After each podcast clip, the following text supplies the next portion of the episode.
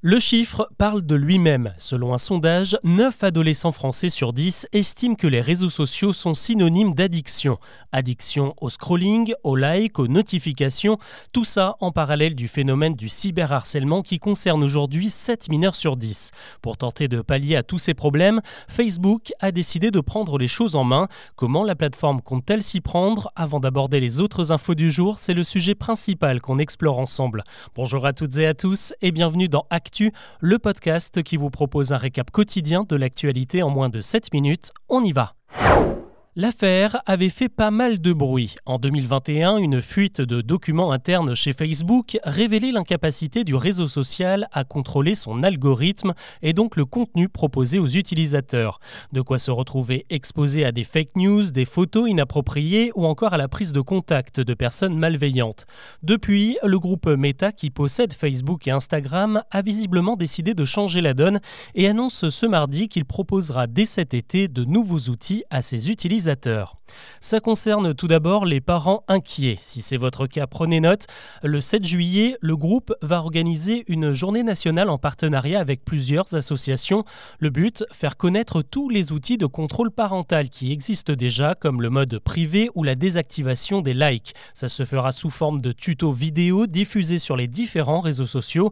Et pour compléter le dispositif, des formations en ligne seront accessibles à partir du mois de septembre. Toujours à la rentrée, Meta va mettre en place une nouvelle option, un mode Faites une pause qui enverra une notification aux utilisateurs les plus jeunes lorsqu'ils passent plus de 20 minutes d'affilée sur Facebook ou Instagram. Un autre message d'alerte pourra même être envoyé la nuit aux ados qui scrollent au lieu de dormir. Autre possibilité, un mode silencieux qu'il sera possible d'activer pendant les heures de cours ou les périodes de révision par exemple. Une fois enclenché, il bloquera les notifications et indiquera un statut occupé visible par vos amis ou vos followers qui souhaiteraient vous contacter. Ils recevront également un message d'absence s'ils passent par la messagerie. Enfin, pour les parents qui ont des enfants connectés mais très jeunes, une version supervisée de Facebook et Instagram devrait être lancée d'ici 2024. Elle permettra de voir les amis ajoutés, les stories postées, les messages reçus venant d'inconnus et le cumul de temps passé sur les applications. Toutes ces nouvelles options seront déployées en parallèle de la mise en place de la majorité numérique en France. Pas de réseaux sociaux sans l'accord des parents avant l'âge de 15 ans. Là, il s'agit d'une nouvelle loi qui doit bientôt être votée et adoptée au Parlement. L'actu aujourd'hui, c'est aussi cette idée d'Emmanuel Macron. Pendant sa deuxième journée de visite à Marseille, le président s'est dit ouvert à une réduction des vacances d'été. Selon lui, les grandes vacances provoquent des inégalités entre les élèves qui ont les moyens de partir et de s'instruire et de l'autre côté, les plus défavorisés qui restent chez eux pendant de longues semaines. Il estime aussi que de nombreux apprentissages sont oubliés pendant ces congés scolaires à rallonge. Il invite donc à ouvrir le débat pour étaler les cours tout au long de l'année. Ça donnerait aussi plus de temps pour pour suivre les programmes. Dans tous les cas, ces changements n'arriveront pas avant la rentrée 2025 au plus tôt. Le gouvernement aurait-il un problème avec la liberté d'expression? C'est en tout cas l'avis de la justice qui vient de condamner l'État pour avoir masqué des slogans féministes lors d'un déplacement de Gérald Darmanin, le ministre de l'Intérieur, en décembre dernier à Nice. La police a fait poser un drap noir sur la vitrine d'une librairie où l'on pouvait lire Victime, on vous croit, violeur, on vous voit, ou encore Sophie, on te croit, en référence à Sophie Patterson-Spatz qui accuse Gérald Darmanin de viol. Pour le juge des référés, il n'y avait pas de menace à l'ordre public et donc aucune raison de censurer ces phrases. L'État va devoir verser 1000 euros aux plaignantes pour euh, préjudice moral. On ne les voit pas et pourtant ils sont bien là. Les polluants éternels, ces substances émises par l'industrie chimique, vont faire l'objet d'une vaste enquête en France. Euh, selon un décret paru ce mardi, 5000 sites industriels français vont devoir faire des prélèvements dans leurs rejets pour déterminer quelle quantité de ces polluants ils émettent. Le résultat promet d'être assez spectaculaire.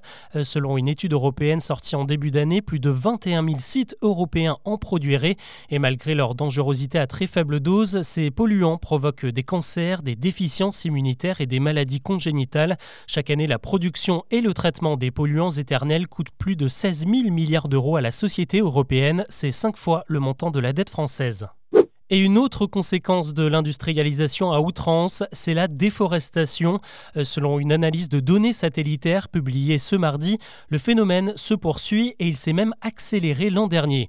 En 2022, les forêts tropicales de la planète ont perdu l'équivalent de la surface des Pays-Bas.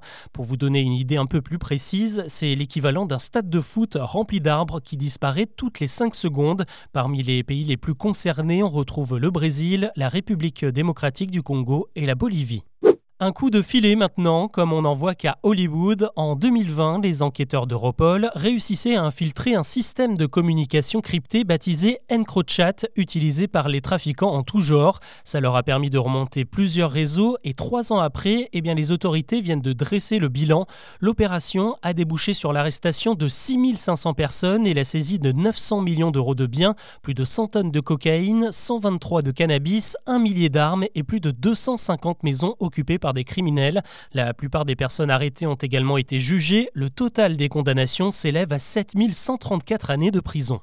Plus léger, vous connaissez son talent avec un ballon ovale dans les mains, mais peut-être pas sa voix.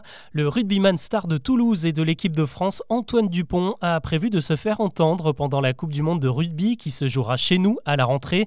Si vous prenez le train pendant la compétition, eh bien c'est lui que vous entendrez faire les annonces SNCF dans les gares des villes hautes comme Saint-Denis, Marseille, Lyon, Lille, Saint-Étienne et Bordeaux entre autres.